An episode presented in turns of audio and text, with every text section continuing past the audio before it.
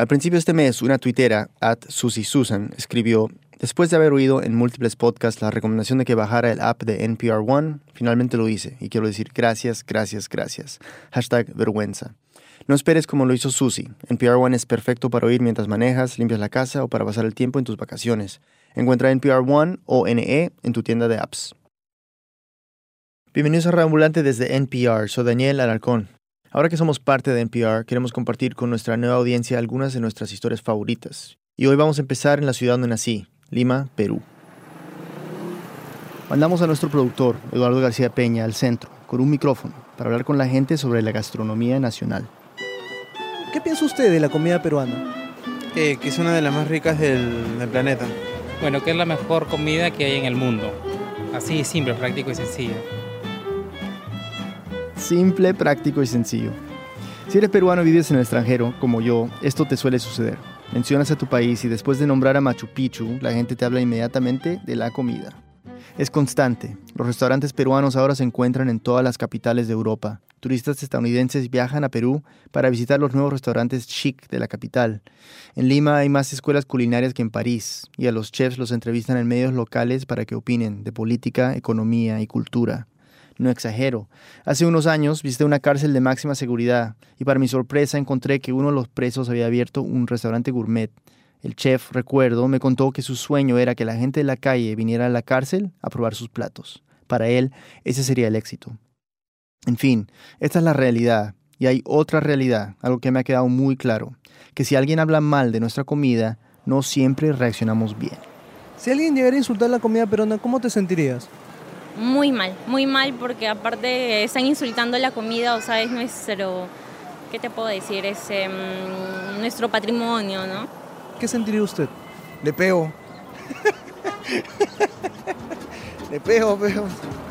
Le le pego. Y si chileno, le pego y lo mato. Bueno, hoy en Radio Ambulante nos vamos a arriesgar a que nos peguen. Nuestra historia se llama Contra la gastronomía peruana. Vamos a explorar dos casos y conocer a dos personajes que se atrevieron a insultar la comida peruana, porque creo que revelan algo sobre nuestra idiosincrasia y porque creo que demuestra que quizás algo ha cambiado. Y para que nadie me acuse de tener poco orgullo nacional, pues arranco con una aclaración. Me encanta la comida peruana, o sea que no jodan. Ok, entonces, hace tres años en Lima se publicó una novela llamada Cocinero en su tinta. Hey, Dani. Este es su autor, Gustavo Rodríguez. ¿Cómo estás? Qué gusto. Además de ser escritor, Gustavo hace consultorías en comunicación, por lo tanto entiende muy bien lo del marketing. En el caso de su novela, la editorial había optado por venderla así. La primera novela peruana este, dedicada a, a nuestra gastronomía, ¿no? Algo que no le gustó para nada. Porque era una forma muy, muy tonta de encasillarla, porque mi novela no, no va de eso. Pero se entiende de alguna manera, ¿no? El personaje principal era un cocinero, y si bien este detalle era solo un pretexto para una historia más íntima, pues para el marketing funcionaba. Y bueno, esa nota de prensa de la editorial llegó a manos de otro escritor. Mi nombre es Iván Tais, soy un escritor peruano y un bloguero fanático. Vivo en, en Lima. En esa época, Iván escribió un blog de literatura para el diario español El País. Entonces yo hice un post a propósito, no, del libro, que en ese momento no lo había leído, sino a propósito de cuánto tiempo debería pasar antes de que un fenómeno se convierta en literatura. El fenómeno al que se refería era la fascinación con nuestra comida. Era el 2012 y estábamos en proceso de convertirnos en un país obsesionado con la gastronomía. Llegaba a niveles francamente caricaturescos. ¿Recuerdan al chef de la cárcel que les mencioné? En fin. Ese es el tema del post y me preguntaba si este supuesto boom de la gastronomía peruana eh, podía ser, eh, dar, originar obras literarias tan rápido, digamos, ¿no? Pero aparte de esta pregunta literaria y teórica, en su post Iván confesó algo grave, que la comida peruana no le gustaba mucho, y no lo dijo de la manera más bonita tampoco. Dije varias cosas que sonaron muy mal, como que la comida peruana es indigesta, que es un petardo de carbohidratos al cubo, y que en general a mí me gustaba mucho más la comida italiana y que no me parecía que la comida peruana fuera la mejor del mundo de ninguna manera. Y que ni siquiera estaba agradecido por este supuesto boom gastronómico. Y entonces eh, lo escribí eso en la noche y me fui a dormir al día y al día siguiente apareció eh, muchas personas que comentaban el texto, como 20 personas y algunos likes, ¿no? Y, y yo pensé que eso iba a quedar ahí. Gustavo también lo vio. Yo estaba regresando de un vuelo de Bogotá a Lima después del Hey Festival en Cartagena, cuando abrí mi Facebook en el aeropuerto y vi que Iván me había etiquetado en una nota, aparentemente era un enlace a su post en el blog en el país. Lo leyó rápidamente y nada. Gustavo se subió al avión y mientras estaba en el aire todo cambió. Un periódico limeño, El Comercio, publicó un enlace al blog con un titular alarmante. El escritor peruano dice que la gastronomía peruana es mala en España. Que, o sea, ese es el momento en que empieza la, la historia verdadera, ¿no? El comercio es el periódico más importante del Perú, el más leído, y con ese blog, Iván y sus comentarios sobre la comida peruana se volvieron noticia. Muchos lo interpretaron como una crítica al libro de Gustavo también, y por lo tanto el autor se vio involucrado en esta vaina. Cuando ya aterrizo en Lima es cuando ya empiezo a ver, o sea, unas pocas horas después ya empiezo a, ver el apanado mediático contra Iván. Entonces ahí ya me di cuenta de que, de que lo que había dicho iba a, ser, iba a ser tomado de una manera mucho más grave de lo que realmente era para mí, ¿no? Es más, me empiezan a llamar de canales de televisión, me empiezan a llamar de radios, me empiezan a llamar de diarios. Además de los comentarios controversiales de Iván, supongo que los medios también querían crear una pelea entre los dos escritores. Yo trataba de entender qué era lo que estaba ocurriendo, ¿no? Eh, yo no, yo no soy un cocinero, no era una crítica gastronómica, era una opinión de alguien que, al que la comida peruana le parece indigesta, digamos, ¿no? Pero ya no había marcha atrás. Si en Perú existiera la ley de la guillotina y este, el pobre Iván hubiera sido aguillotinado, ¿no? Este, y fue, fue terrible, ¿no? Desafortunadamente Gustavo no exagera. A los medios les encanta este tipo de historia. ¿Quién demonios entonces es él? Él es Iván Taiz, el peruano sin gusto, que odia a la comida peruana. Les encanta crear un enemigo. Para mí es un resentido gastronómico, un resentido a aquellas personas que estaban acostumbradas a comer huevito frito, purecito y arrocito. Y... Salieron las portadas de varios diarios populares y en las redes sociales. Se han creado grupos como yo también odio a Iván Taiz por hablar mal de la comida peruana. Iván Taiz deposita tus palabras en el water. Traidor, terrorista de la gastronomía peruana. Cómete esta a ver si te indigesta. Chefs reconocidos salieron en la televisión para insultarlo. Le invitaría un ceviche con ají pipí, pipí de mono para que le pique bien y siente realmente que algo le pique cuando entra y cuando sale. Quizá esto le haya producido a él mucha más fama de la que tenía, yo no lo conocía. ¿Qué dice Alfredo González? Bueno, yo creo que cuando me enteré de este señor, lo primero que hice fue entrar a, Google, al buscador, y bueno, la Wikipedia es así, chiquitita, ¿ves? entonces este, es un pata que se ha querido hacer conocido, él vive en España, él, parece que no ha ido a tapear. Eso, justamente eso te iba a decir, ¿no? Entonces lo curioso es que ellos llegaron a la conclusión de que yo vivía en España, ¿no? Supongo porque el blog se había publicado en el país. En uno de los programas de comedia más populares del Perú lo imitaron, con un leve dejo español. Hoy día tenemos un invitado muy especial, directamente llegado desde España, el escritor peruano Talibán Taiz. Buenos días, Talibán. Buenos días, mi estimado Beto. Pues hombre, la verdad que esto debe ser la única vez en la historia en el que un, escritor es imitado en un programa de humor en el Perú. Este es Diego Salazar, crítico de restaurantes, periodista, amigo. Fui a Diego con mis dudas. Es que sí, todo este episodio de Iván me dejó muy confundido. ¿Qué importancia tiene que a un ciudadano peruano le guste o no la comida de su país? ¿A quién le importa? Pues aparentemente a los peruanos. ¿Pero por qué? Esa es la pregunta.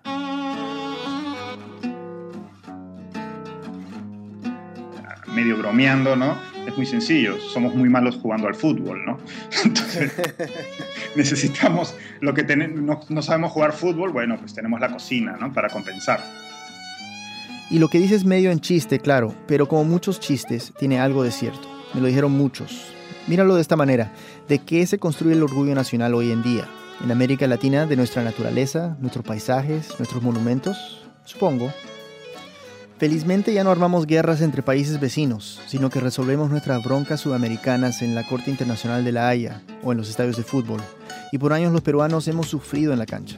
Mientras tanto, fuera de ella, ¿qué se conoce de mi país? guerra interna, políticos ineptos o corruptos, o más bien ineptos y corruptos, y hasta hace relativamente poco una economía que no despegaba. Entonces, cuando encontramos algo que hacía que la gente, cuando dijeses Perú, lo primero que se les venía a la mente no era Abimael Guzmán ni Fujimori, sino un ceviche, nos aferramos a eso pues, como un náufrago a una balsa, ¿no? En otras palabras, nuestra comida se ha convertido en nuestra marca. Y leerles sus derechos como peruanos. Ustedes son de Perú. Tienen derecho a comer rico. Este es audio del primer comercial de la exitosa campaña publicitaria Marca Perú. Anticucho. Ceviche. Puede que hayas visto el logo, la palabra Perú con la P en espiral. Se estampa en todo, baberos de niño, gorros, calzoncillos. En el spot, un grupo de cocineros, músicos, figuras públicas peruanas va a un pueblo estadounidense llamado Perú y les enseña a los residentes qué significa ser peruanos. Huancaína. Huancaína. Ya. En fin, en el caso de Iván, sus comentarios hirieron nuestro orgullo patrio. Si nuestro lugar en el mundo depende de que a los extranjeros les guste nuestra comida, entonces, claro, lo que dice Iván es un atentado contra la nación.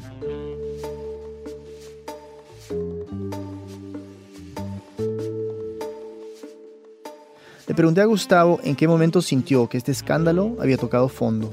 ¿Sabes cuándo? Cuando un cocinero acá, peruano, enarboló su cuchillo y dijo, ese hijo de puta si lo veo lo mato. Entonces terminó así. Un mes de bulla, de bullying mediático, muchas entrevistas rechazadas por Iván, un par aceptadas por Gustavo, tratando de defender a Iván. Teorías de conspiración soltadas por muchos, alegando que todo era un montaje, algo preparado entre los dos escritores para vender más libros, un escandalete más. Pero como veremos ahorita, esto no era el final de la historia. Una pausa y volvemos.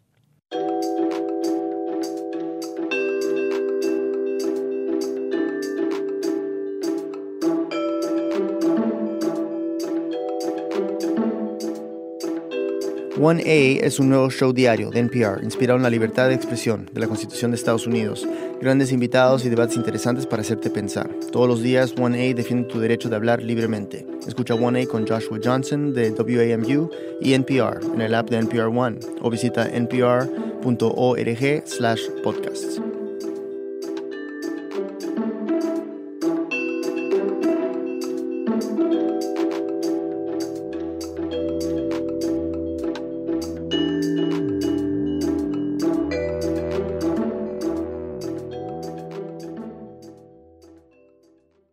Están escuchando Radio Ambulante, soy Daniel Alarcón.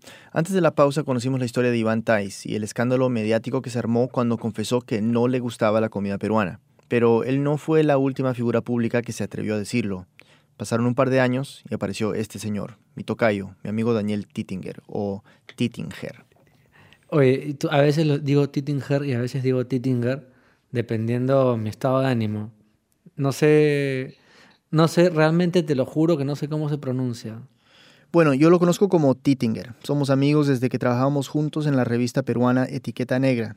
Es cronista, editor y ahora dirige un diario deportivo y algunas revistas en Lima. En agosto del 2014 estaba terminando un libro, algo que me consta que no es nada fácil. Y como para romper la monotonía del trabajo, Y, nada, uno a veces este, se para y hace flexiones, o prende la o- o entra al Facebook. Bueno, a mí se me ocurrió hacer una portada de un libro inventado. buscó una imagen chistosa. Y encontré la de dos cuyes follando. Un cuy es, pues se dice guinea pig en inglés, cobaya, conejillo de India se dice en otros países, como un hámster grande. Este, es una mascota. Pero en Perú y en varios países andinos se come, delicioso dicho sea de paso. Bueno, y estos dos cuyes no solo estaban posicionados como en un acto sexual, sino que estaban en una sartén fritos, cocinadísimos. Una imagen que le pareció perfecta para un libro que decidió titular Contra la gastronomía peruana. Y nada, Tittinger lo lanzó a las redes, a Twitter específicamente, y no pensó mucho más en el asunto. Pero, Al rato entro al Twitter y veo que la cosa había explotado. Bueno, tampoco hay que exagerar. No estamos hablando de que fue tendencia mundial ni nada por el estilo, pero sí se estaba compartiendo bastante. Y dos cosas para notar. Nadie parecía dudar de que el libro fuera verdadero. Y, a diferencia de lo que le pasó a Iván dos años antes, a Tittinger todos se lo celebraron. Y recibía pues este como, como, como elogios por, por, ese acto tan este, suicida en un país como este. este. La política, la economía, el vecino, cómo se viste tu hermana, eh, cómo maneja tu esposa, eh, todo, en verdad, te está permitido criticar todo, menos la comida. Todo esto a Tittinger le pareció divertidísimo. Y ahí viene lo raro, Daniel, porque como vi que tuve apoyo de mucha gente, como vi que la gente me decía, bien, bien que critiques la comida peruana, sentí que había peruanos que estaban hartos. Hartos, según Tittinger, de la propaganda, de esa imagen falsa de un país donde todos comen rico, donde cada almuerzo es un espectáculo, hartos de nuevos restaurantes, de chefs que te venden el mismo plato que te hacía la abuela cada domingo, pero en una porción chiquita y a 50 dólares. Hemos hecho de, de, de, los, de los chefs nuestros ídolos. La gente se toma selfies con, su, con, con sus platos de comida, eh, llegan los turistas solo a comer al Perú. Y según Tittinger, yo creo que la gente se empachó, ya, ya mucho, ya, mucho de, de comida en un país que se muere de hambre. Entonces, con ese espíritu crítico, Tittinger decidió seguir con su broma. Lo siguiente que hice fue este, dejar mi libro de verdad a un costado y empezar a, a crear este libro de mentira en pequeños capítulos en mi Facebook.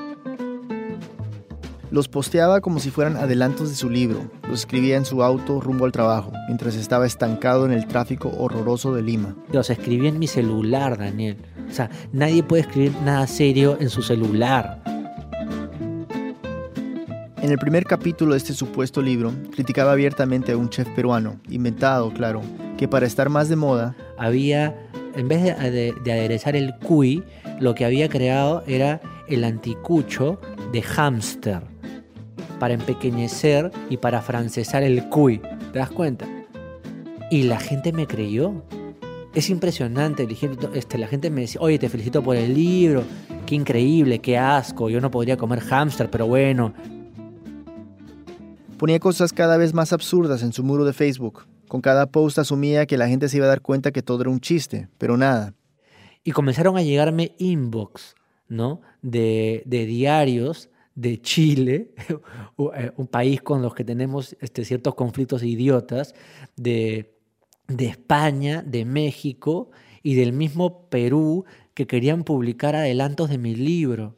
Y Tittinger rechazaba todas las entrevistas, todas las peticiones. En el siguiente post revelaba que uno de los platos emblemáticos de la comida criolla, la papa la huancaína la había creado un chileno. Esto era como para, para hacerlo más polémico aún. Y sin embargo la gente lo creía. Y seguía. De ahí hice un elogio de la panza peruana. La barriga nacional que crece en estos tiempos de boom. Este, me seguían llegando consultas al inbox, a mi correo para pedirme adelantos hasta que soltó una bomba. Que el libro no podía salir, el libro de mentira, el libro contra la gastronomía peruana, porque había sido vetado por el lobby gastronómico que controla el país.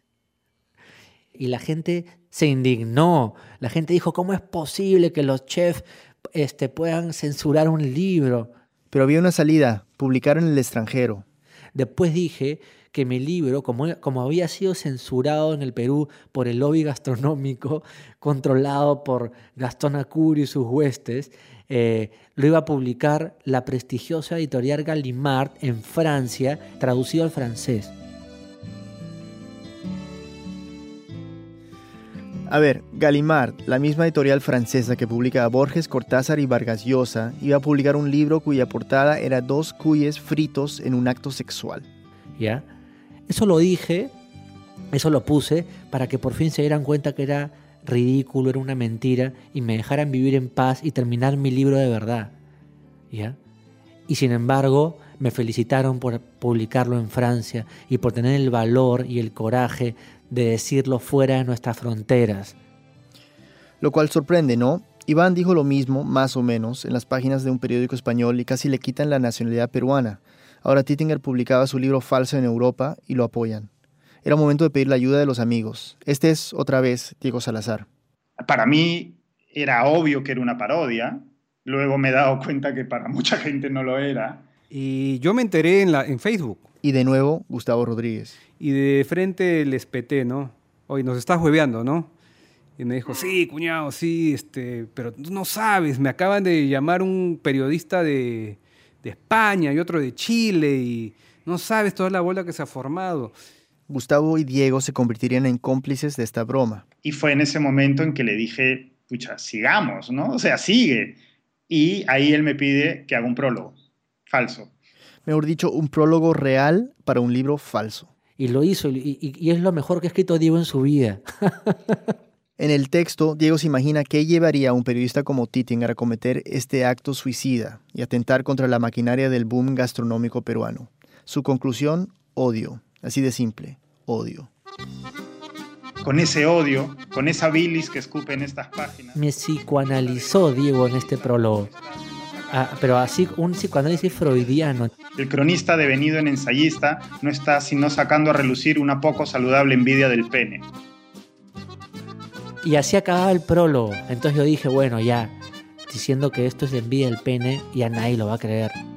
Claro, en estas bromas siempre eh, va eh, increciendo el nivel de ridículo ¿no? y de absurdo. Y sin embargo la gente lo creyó.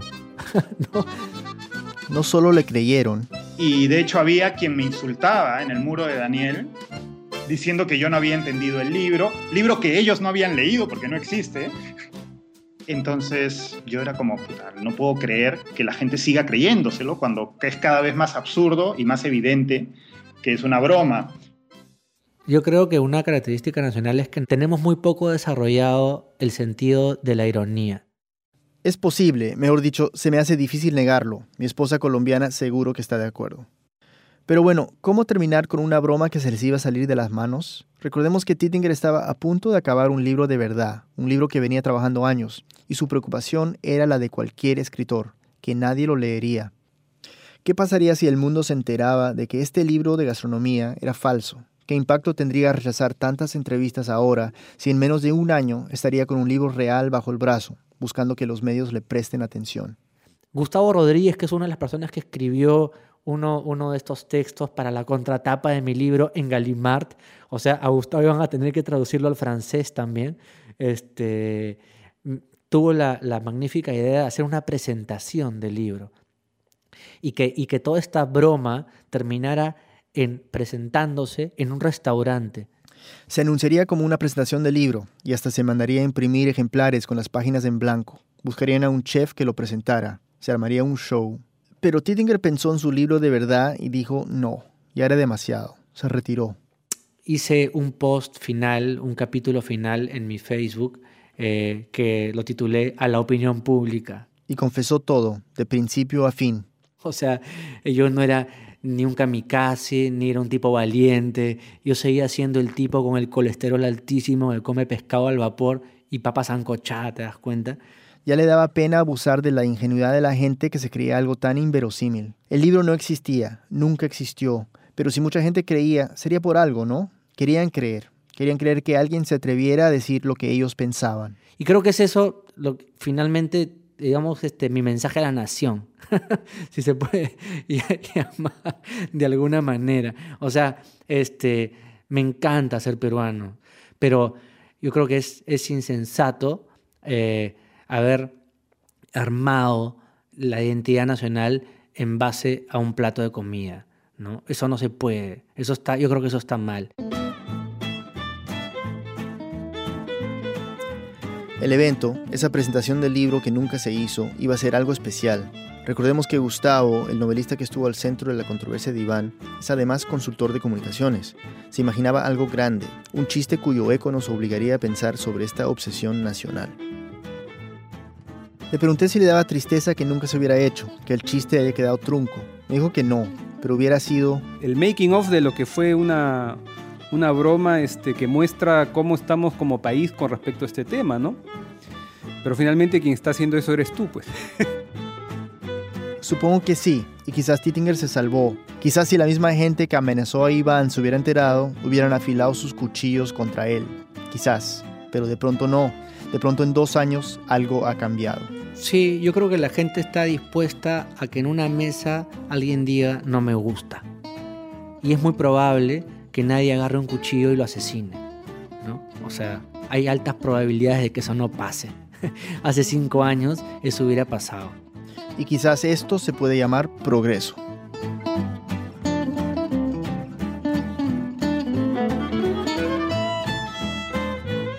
Gracias a Iván Tais, Gustavo Rodríguez, Diego Salazar y Daniel Tittinger. Esta historia fue escrita por mí y editada por Camila Segura y Silvia Viñas. La mezcla es de Andrés Aspiri. Gracias a Eduardo García Peña por ayudar con las grabaciones en Lima. El equipo Radio Ambulante incluye a Fe Martínez, Luis Treyes, Elsa Liliana Ulloa, Barbara Sawhill y Carlos Rolando. Nuestros pasantes son Emiliano Rodríguez y Luis Fernando Vargas. Carolina Guerrero, la CEO. Conoce más sobre Radio y sobre esta historia en nuestra página web, radioambulante.org. Radio Ambulante cuenta las historias de América Latina. Soy Daniel Alarcón. Gracias por escuchar.